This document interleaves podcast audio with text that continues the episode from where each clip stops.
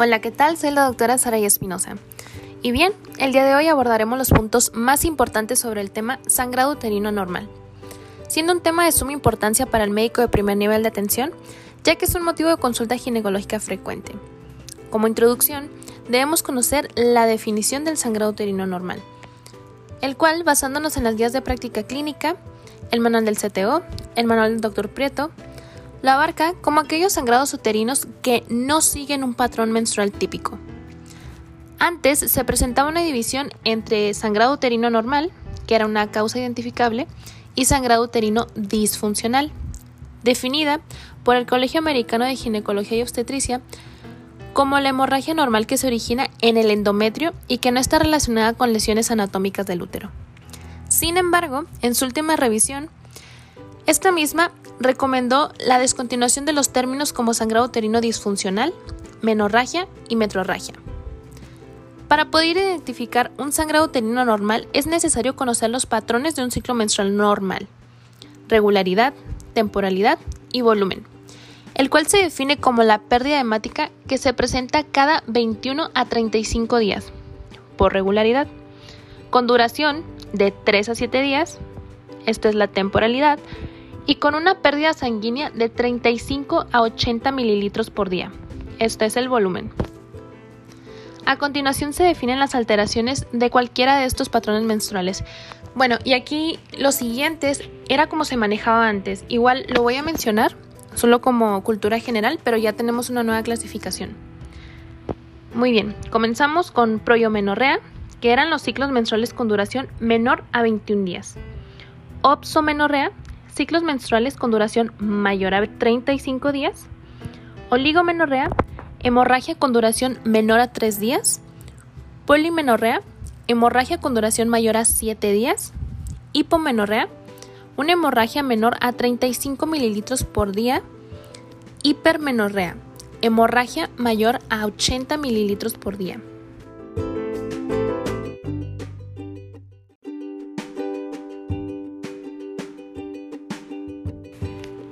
Entonces, nuestra guía de práctica clínica lo define así tal cual. La hemorragia uterina normal es la presentación aumentada en duración y cantidad del sangrado uterino. Igual, nos menciona, la duración normal del sangrado menstrual es de 3 a 8 días, un ciclo regular, y se presenta con una variación normal del ciclo a ciclo de más o igual a 2 días.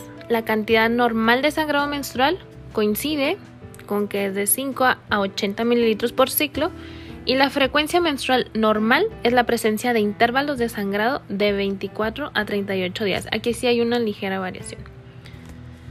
Y en el caso del manual del CTO, nos lo define como una pérdida excesiva de sangre menstrual que interfiere con una anormal actividad física, emocional o social, o bien que empeora la calidad de vida de la mujer. En la práctica es imposible determinar la cantidad de pérdida menstrual, por lo que el diagnóstico se basa en la subjetividad de la paciente y genera un elevado número de consultas de atención primaria y ginecológica. El sangrado menstrual abundante sería el equivalente al término menorragia, en el que no se objetiva patología orgánica que lo justifique, tratándose por tanto de un diagnóstico de exclusión. Y aquí nos maneja que el principal factor protector es el uso de anticonceptivos hormonales.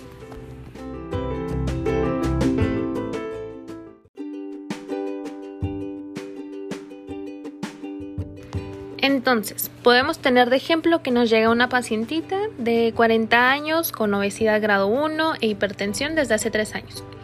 El manejo con captopril, una tableta cada 8 horas, Refiere fecha de última menstruación hace 10 días, persistiendo hasta hoy con proyo hiperpolimenorrea y acude por presentar alteraciones del patrón menstrual y sensación de pesadez a nivel de abdomen y hueco pélvico. La altura de fondo uterino a nivel de cicatriz umbilical, cervix posterior cerrado y formado. Muy bien, dentro del cuadro clínico, aquí el cuadro clínico es diverso ya que el sangrado uterino normal eh, solo se manifiesta de una patología subyacente, por lo que el espectro de manifestaciones clínicas depende de la causa y de la severidad de la hemorragia. Por lo tanto, lo deberíamos de clasificar con el sistema PALM Coin. P-A-L-M y luego C-O-E-I-N. Esto está desarrollado por la FIGO y se creó con las contribuciones de un grupo internacional de investigadores clínicos y no clínicos de 17 países en 6 continentes, el cual se describe de una forma bastante amplia, ahorita se los voy a decir más adelantito.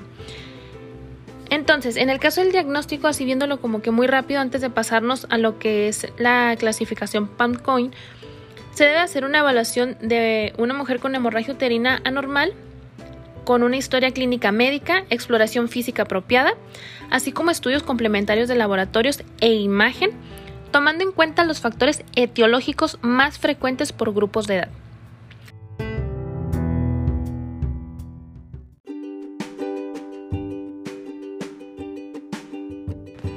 Fracción beta de la gonadotropina coriónica humana. Este sería nuestro primer estudio de laboratorio.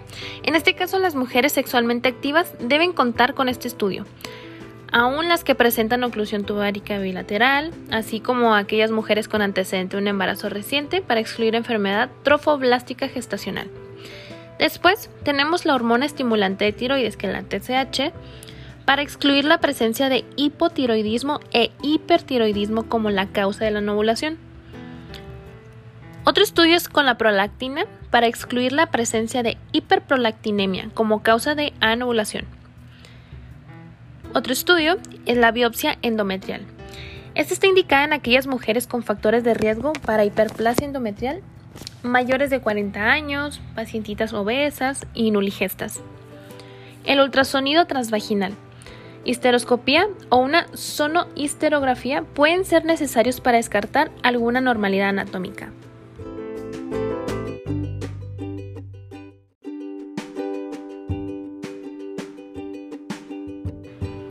Causas de sangrado uterino normal. Se clasifican en anatómicas y no anatómicas. La clasificación actual, propuesta por la FIGO, emplea la mnemotecnia PalmCoin, como les mencionaba ahorita, con nueve categorías, las letras PAM hacen referencia a pólipo, adenomiosis, leiomioma y malignidad o hiperplasia. Designan trastornos estructurales identificables por técnicas de imagen o estudio histopatológico, con la denominación de sangrado uterino anormal de origen anatómico. Las letras COIN hacen referencia a coagulopatía, disfunción ovárica, disfunción endometrial y atrogenias y no clasificables. Estas designan entidades no identificables por estudios de imagen o estudio histológico, definiéndose por estudios de laboratorio, pruebas endocrinas o por exclusión de sangrado uterino normal de origen no anatómico. En este último grupo, usualmente el sangrado proviene de un endometrio proliferativo o discordante, también llamado mixto, y en la mayoría de los casos se asocia a ciclos anovulatorios u oligovulatorios, síndrome de ovario poliquístico, por ejemplo, y niveles elevados de estrógenos sin oposición progestágena. La mayoría de las hemorragias de origen no anatómico se presenta alrededor de la menarca, o sea, entre los 11 y 14 años, o la menopausia, entre los 45 y 50 años. Recordemos que siempre debe descartarse un embarazo inesperado. Es importante también realizar un examen pélvico para verificar que la fuente del sangrado es uterina y no resultado de lesiones cervicales, rectales, vaginales, vulvares o uretrales. Inicialmente también es necesaria la obtención de una citometría hemática y pruebas de coagulación. La determinación de hematina alcalina es un método con capacidad elevada en la cuantificación de la pérdida sanguínea, pero no debe realizarse rutinariamente ante la sospecha de hemorragia uterina. La prueba inmunológica de embarazo debe obtenerse en las mujeres con vida sexual activa. Las pruebas de función tiroidea están indicadas en presencia de manifestaciones sugestivas de enfermedad tiroidea. El perfil androgénico con testosterona total y libre androstenediona y su sulfato debe obtenerse ante la sospecha de un tumor productor de andrógenos. Las determinaciones de FSH, LH y prolactina deben obtenerse ante la sospecha de anovulación crónica. Los estudios diagnósticos más útiles, como mencionaba hace rato, son el ultrasonido pélvico y la biopsia endometrial.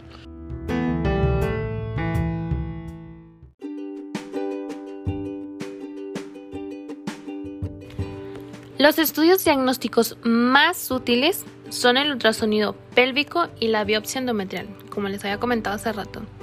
Si ambos son normales y revelan solo un endometrio no secretor, el diagnóstico presuntivo de sangrado uterino anormal de origen no anatómico se hace muy probable.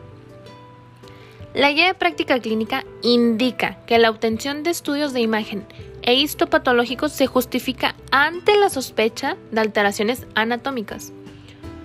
Las indicaciones para la obtención de un ultrasonido son la capacidad de palpar el útero a través de la pared abdominal, la identificación de un tumor de origen incierto en el examen pélvico y el fracaso del tratamiento farmacológico, mientras que la histeroscopía se indica cuando los resultados del ultrasonido no son concluyentes.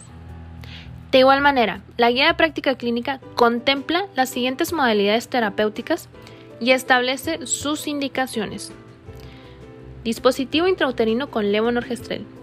En este caso es para mujeres no núlives o que desean una anticoncepción, habiendo descartado el embarazo. Por lo tanto, con cavidad uterina normal y en ausencia de infecciones genitales, enfermedad inflamatoria pélvica, neoplasia cervicouterina o enfermedad arterial severa previa activa. Ahora, ¿qué otro tipo de fármacos tenemos?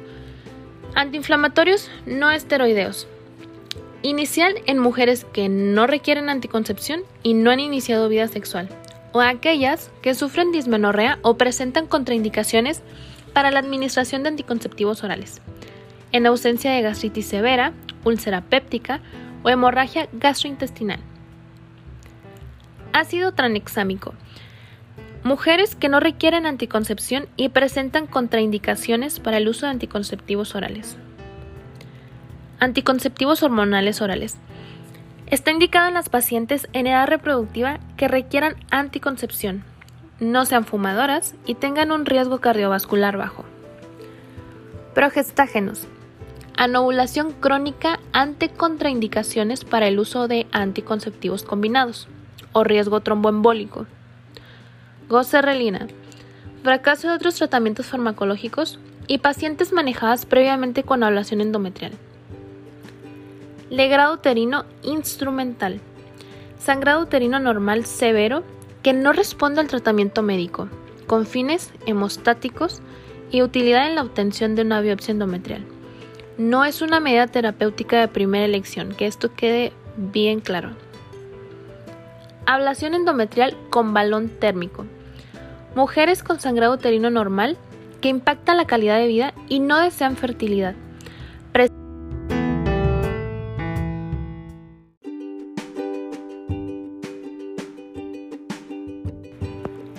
Ablación endometrial con balón térmico.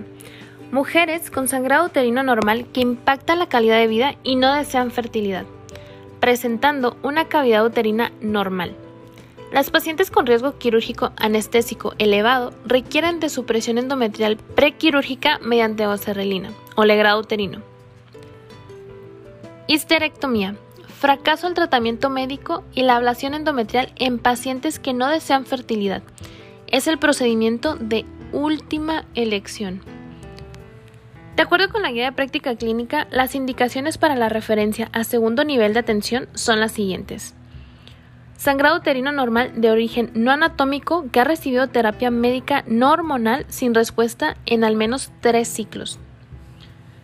Pacientes con sangrado uterino normal de origen no anatómico con persistencia en la hemorragia a pesar de la corrección de las causas posibles de la misma. Sospecha clínica de un trastorno androgénico o tiroideo.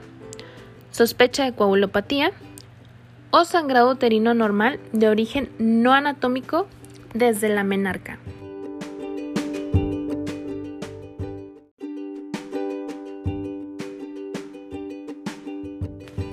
Resumiendo las indicaciones y contraindicaciones para la realización de histeroscopía, En las indicaciones es un sangrado uterino anormal antes o después de la menopausia, con ultrasonido no concluyente. Una hiperplasia o pólipos endometriales, miomatosis submucosa, sinequias intrauterinas, anomalías mullerianas, retención de cuerpo extraño, paridad satisfecha y lesiones endocervicales. Por el lado contrario, las contraindicaciones están el embarazo intrauterino viable, infección pélvica aguda, cáncer cervical o uterino, perforación uterina reciente, imposibilidad de recibir anestesia en caso de histeroscopia operatoria, sangrado uterino abundante. Esa es una contraindicación relativa por la limitación de la visibilidad.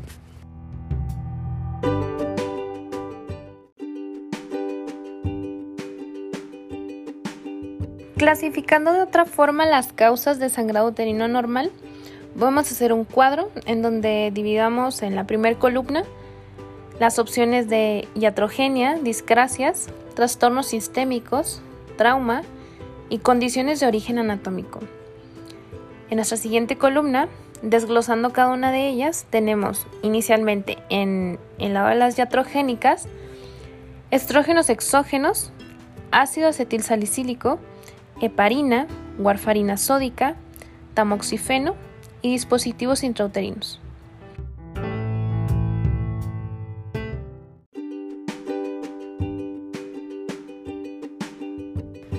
Discrasias. Aquí tenemos trombocitopenia, aumento de la fibrinólisis, enfermedades autoinmunes, leucemias, enfermedad de von Willebrand. En el caso de los trastornos sistémicos tenemos enfermedad hepática con alteración del metabolismo de los estrógenos, enfermedad renal, hiperprolactinemia y enfermedad tiroidea. En el caso de trauma, puede ser por laceración, abrasión o cuerpo extraño. En las condiciones de origen anatómico que ya las hablamos anteriormente, como las complicaciones del embarazo, leiomiomas uterinos, neoplasias cervicales o uterinas, pólipo endometrial, adenomiosis, endometriosis, hiperplasia endometrial.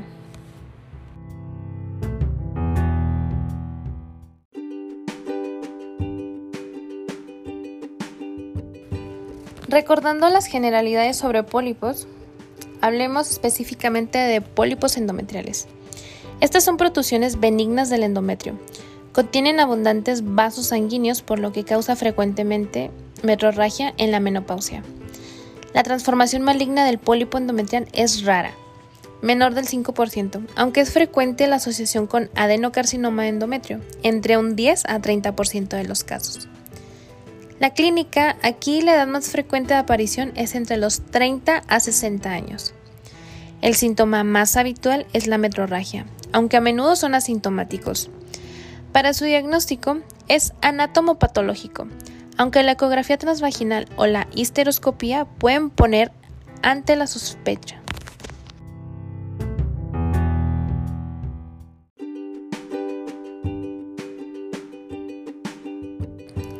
Recordemos que está indicada la histeroscopía cuando se aprecian irregularidades ecográficas en el endometrio o que no se visualice en su totalidad la cavidad endometrial o exista sospecha de causas estructurales, como pólipos o miomas, que afecten la cavidad.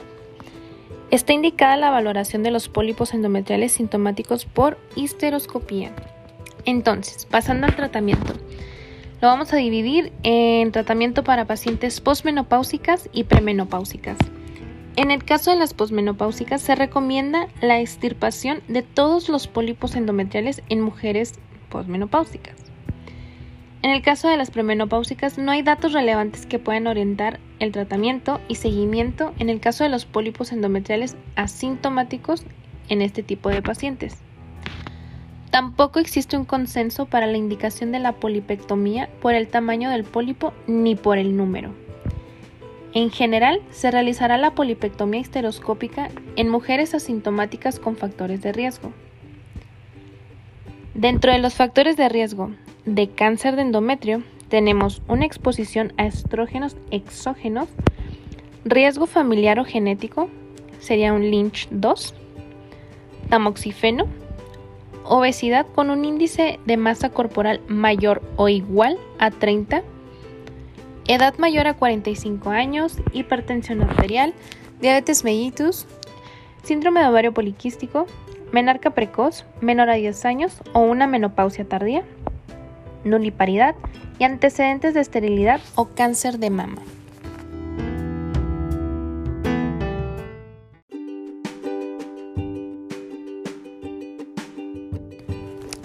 Repasando brevemente sobre hiperplasia endometrial, recordemos que es un trastorno que consiste en la proliferación del endometrio por acción de los estrógenos, sin efecto compensador de la progesterona.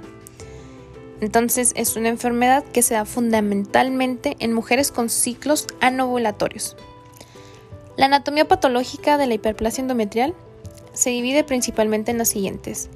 Hiperplasia simple, hiperplasia compleja, hiperplasia simple con atipias, hiperplasia compleja con atipias y potencial evolutivo. Dentro de los factores de riesgo, en general se aceptan los mismos factores de riesgo que para la adenocarcinoma endometrio. Para el diagnóstico es anatomopatológico ante la sospecha de patología endometrial por la presencia de clínica, o sea, que haya una metrorragia perimenopáusica o posmenopáusica, o por hallazgos ecográficos, es obligatorio obtener material para el estudio anatomopatológico. El método diagnóstico de elección es la histeroscopia con biopsia, ya que ofrece la ventaja de visualizar la cavidad a la hora de realizar la biopsia. Otros métodos también útiles son el legrado fraccionado o las cánulas flexibles tipo Cornier o Pipel. Mujeres en tratamiento con tamoxifeno. El tamoxifeno, por su acción moduladora selectiva de los receptores de estrógeno, tiene una acción agonista sobre el endometrio, por lo que se ha asociado con hiperplasia endometrial, pólipos y cáncer de endometrio. En el caso de las pacientes premenopáusicas, estas pacientes no requieren monitorización adicional en ausencia de clínica y las pacientes posmenopáusicas se justifica la realización de un cribado pretratamiento con ecografía. La histeroscopía está indicada en casos con ecografía dudosa o con sospecha de patología estructural antes del inicio del tratamiento con tamoxifeno. Para el tratamiento, ya más general, los dos factores más importantes a tener en cuenta a la hora de elegir el tratamiento adecuado son la edad de la paciente y las características histológicas de la lesión. En el caso de las hiperplasias con atipias se realizará histerectomía por el riesgo de degeneración maligna. En el caso de las hiperplasias sin atipias, mujeres en edad fértil y con deseos de descendencia se induce la ovulación. En el caso de mujeres en edad fértil sin deseos de gestación, se dispone de múltiples opciones que se individualizarán en cada caso. Se puede utilizar gestágenos en la segunda fase del ciclo, un DIU con liberación de levonorgestrel, tratamiento combinado de estrógenos y gestágenos, danazol, análogos de la GNRH. A aquellas mujeres que rechacen el tratamiento médico o en las que persista la hiperplasia a pesar del tratamiento médico, se les ofertará la histerectomía. Y finalmente, en las mujeres perimenopáusicas o posmenopáusicas es posible utilizar gestágenos durante tres meses o tratamiento quirúrgico, que sería la histerectomía.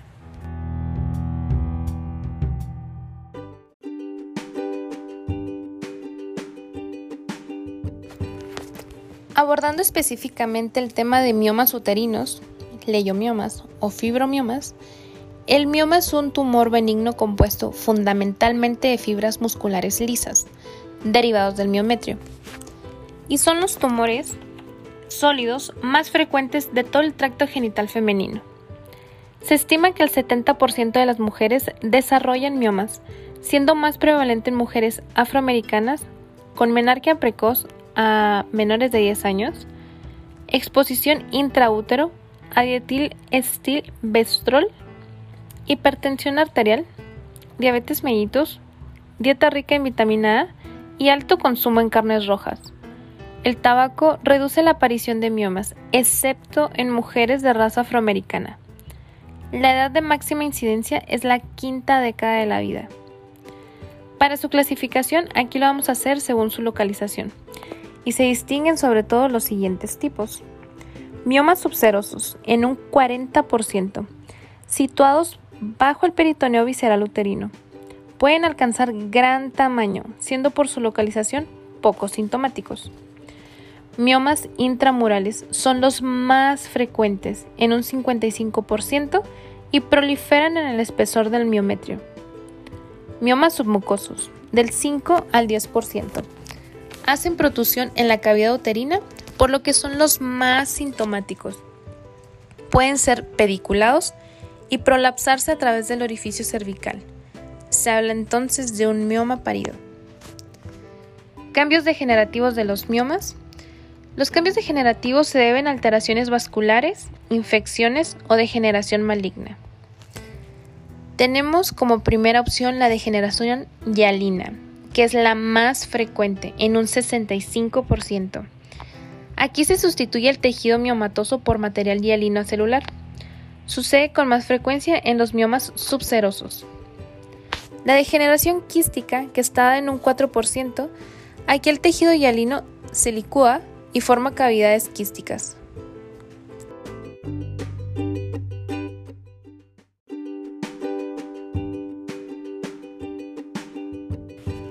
Degeneración por calcificación, dada de un 4 a un 10%. Es más común en las mujeres menopáusicas, al igual que la atrofia miomatosa. Degeneración roja es una forma de degeneración por necrosis que ocurre cuando el mioma crece mucho en poco tiempo, produciéndose un infarto muscular agudo que provoca dolor e irritación peritoneal. Es la degeneración más frecuente durante el embarazo. Degeneración maligna o sarcomatosa. Esta es muy poco habitual y está en un punto 5%. En el caso de la clínica, alrededor de un 50 a 80% de los miomas son asintomáticos, lo que representa por tanto un hallazgo casual en la exploración ginecológica o en una ecografía. En los casos sintomáticos, la clínica es variable, en función del tamaño, la localización y el número de miomas. El sangrado uterino anormal es el síntoma más frecuente, generalmente debido a miomas submucosos, aunque los miomas intramurales también pueden producir metrorragia. Suelen provocar un aumento en la cantidad o duración de la menstruación, menorragia o hipermenorrea. En todas las pacientes con miomas que consultan por sangrado, se debe realizar una biopsia de endometrio con cánula de cornear para descartar la patología endometrial. El dolor es otro tipo de clínica. Puede ser crónico y persistente, con sensación de pesadez pélvica o agudo, originando por la torsión de miomas pediculados. En los miomas submucosos también es posible que aparezca dolor asociado a la dilatación cervical por contracciones dolorosas. Este sería el que se le conoce como mioma parido. Síntomas de compresión. El aumento de tamaño del útero puede producir compresión de otros órganos vecinos, como vejiga, recto, uréteres e intestino. Anemia.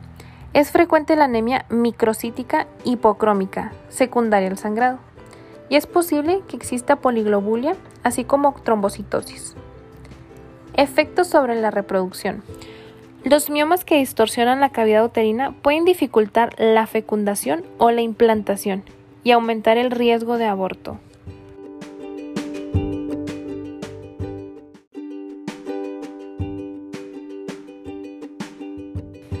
Miomas y gestación. Crecimiento. El 20% de los miomas crecen durante el embarazo y regresan tras el parto, sugiriendo una fuerte influencia hormonal. La degeneración roja. Por el rápido crecimiento del mioma suele aparecer durante el embarazo. Las complicaciones. Está aumentada la incidencia de metrorragia del primer trimestre, parto pretérmino, rotura prematura de membranas, anomalías de la estática fetal, transversa y nalgas, crecimiento intrauterino restringido y la tasa de cesáreas.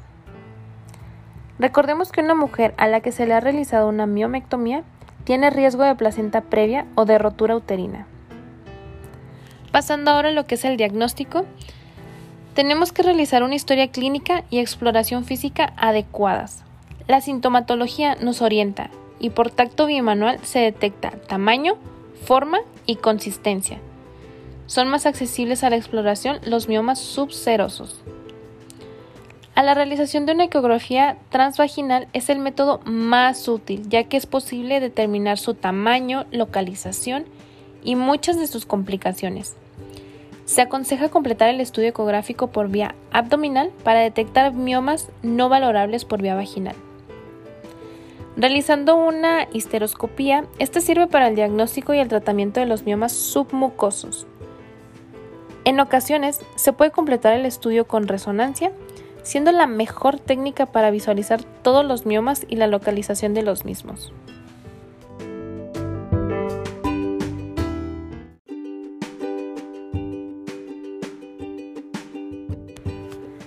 Tratamiento.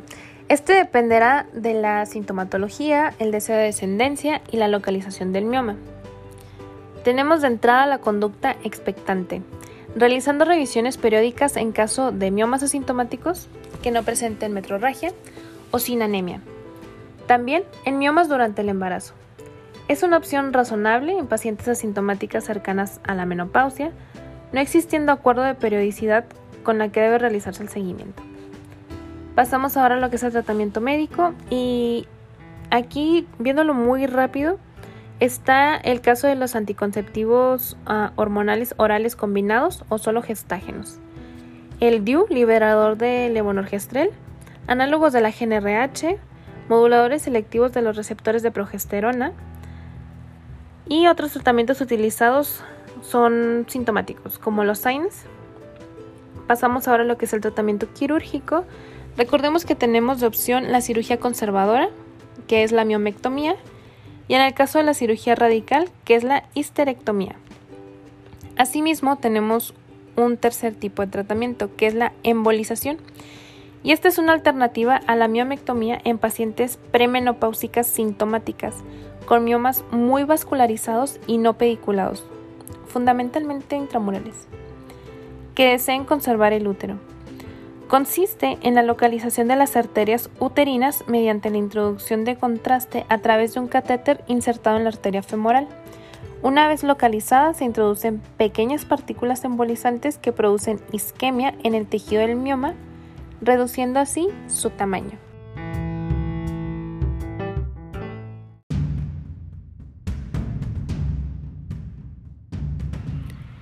Llegó la parte más esperada del episodio, que son nuestras perlas en ARM, en donde vamos a hacer las conclusiones puntuales sobre el tema. Y bien, tenemos como primer punto que la ecografía transvaginal se considera de primera línea en la investigación del sangrado uterino menstrual abundante. La histeroscopía está indicada si la ecografía no es concluyente para determinar la naturaleza exacta de la anomalía estructural o anatómica. Es fundamental realizar un estudio histológico, ya que puede tratarse del primer síntoma de un tumor genital. Por ello, el diagnóstico de elección es la biopsia dirigida por histeroscopía, y si no se dispone de histeroscopía, se realiza un legrado fraccionado. Los fármacos indicados para el sangrado menstrual abundante son el DIU con liberación de levonorgestrel y los anticonceptivos orales, combinados, cuatrifásicos y compuestos por valerianato, destradiol y dienogest.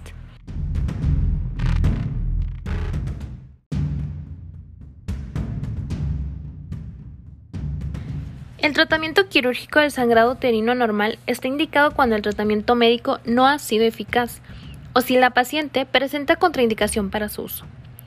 Las opciones terapéuticas más eficaces son la ablación endometrial y la histerectomía. Los miomas son los tumores más frecuentes del aparato genital femenino. Aparecen sobre todo en mujeres entre los 35 y 55 años y tienen una mayor prevalencia en la raza afroamericana.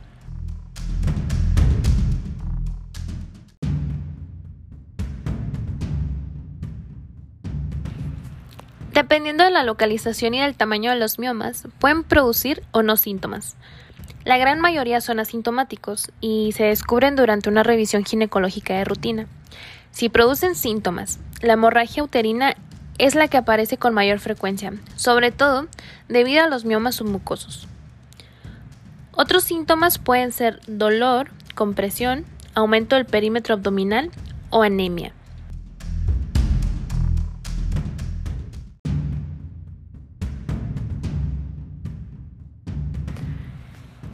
Tratamiento de los miomas dependerá de la sintomatología y de la edad de la paciente. El manejo expectante es la opción razonable en pacientes asintomáticas cercanas a la menopausia. La cirugía se realizará en mujeres con miomas de gran tamaño o que estos sean sintomáticos. Se llevará a cabo la miomectomía en las pacientes jóvenes con deseos de descendencia, mientras que se hará histerectomía si ya tienen los deseos reproductivos cumplidos. Los análogos de la GNRH son útiles antes de la cirugía, porque disminuyen el volumen y la vascularización de los miomas, facilitando la cirugía, pero presentan el inconveniente de que su efecto es temporal, ya que no produce una muerte celular.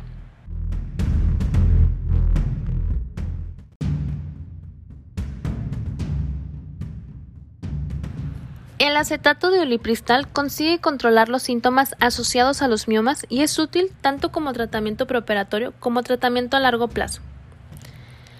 La localización de los miomas y su relación con la cavidad uterina son los factores clave de la influencia negativa en los mismos sobre la fertilidad.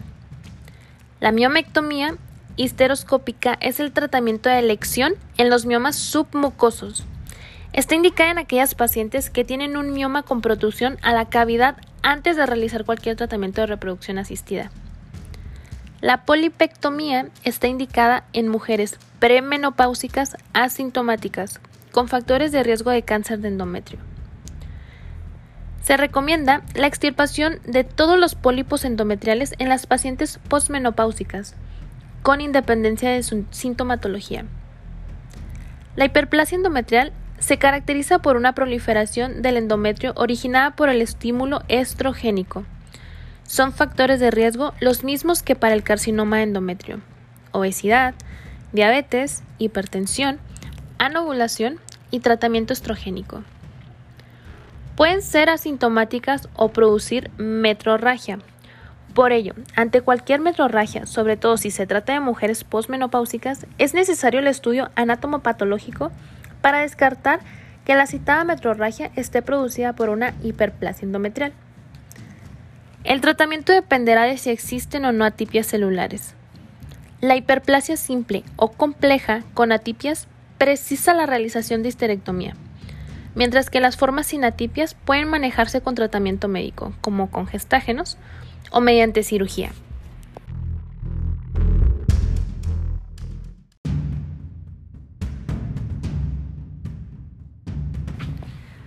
Pasando unos casos clínicos muy sencillos, empezamos con ante una mujer de 60 años, hipertensa y diabética, que padece una hiperplasia endometrial atípica en el estudio histopatológico, obtenido una biopsia guiada por histeroscopía realizada por una metrorragia postmenopáusica.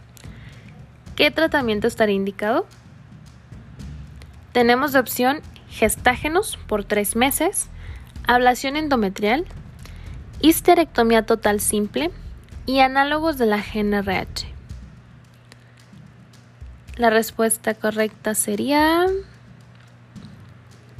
Así es, histerectomía total simple. Pasamos a nuestro segundo caso. A una mujer de 43 años se le ha diagnosticado por ecografía un mioma uterino intramural de 4 centímetros. Tiene dos hijos. Sus menstruaciones son de tipo 5 a 4 cada 28 a 30 días. De cantidad algo abundante, sin coágulos ni dolor. No tiene otros síntomas. ¿Qué le recomendaría? Tenemos de opción. Número 1, repetir la ecografía en 6 meses. Número 2, miomectomía. Número 3, histerectomía conservando los ovarios. Número 4, tratamiento con análogos de GNRH durante seis meses. Y la respuesta correcta es repetir la ecografía en seis meses. Muy bien. Nuestro último caso, una mujer de 31 años que acude a la consulta por reglas abundantes de 5 días de duración desde hace dos años.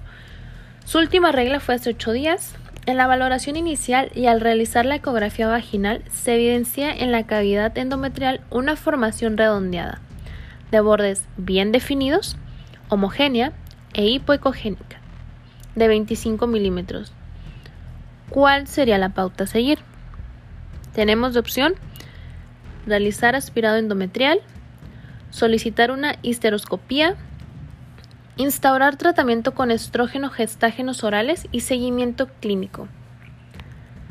Instaurar tratamiento con ácido tranexámico en las menstruaciones y seguimiento clínico.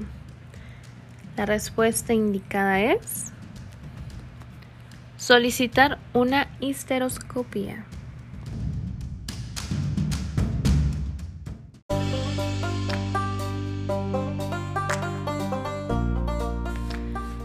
Pasamos a la parte de las preguntas que nos podrían hacer. Son cinco preguntitas muy sencillas. La primera es, ¿cuál es la causa más frecuente de sangrado uterino normal en adolescencia? La respuesta sería anovulación y esto es por la falta de madurez del eje hipotálamo, hipófisis, ovario. Nuestra segunda pregunta. ¿Cuál es la endocrinopatía más frecuente que causa sangrado uterino anormal en mujeres en edad reproductiva? Síndrome de ovario poliquístico. Número 3. ¿Cuál es la patología más frecuente como causa de sangrado uterino anormal entre las mujeres del grupo de 30 a 40 años de edad? En este caso sería la miomatosis uterina. Número 4. ¿Cuáles son los factores de riesgo para hiperplasia endometrial? Este ya lo vimos en hiperplasia endometrial. Sería obesidad, diabetes mellitus, anovulación crónica y pacientitas mayores a 40 años.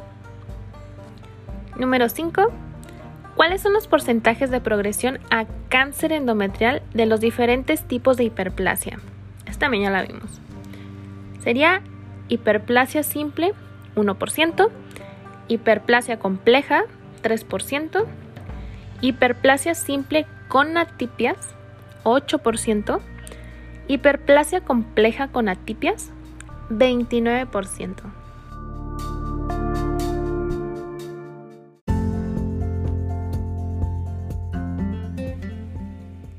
Con esto daríamos por terminada nuestra revisión del tema. Espero les sea de mucha ayuda. Recordemos que donde quiera que se ama el arte de la medicina, se ama también a la humanidad. Platón. Nos vemos en el siguiente episodio.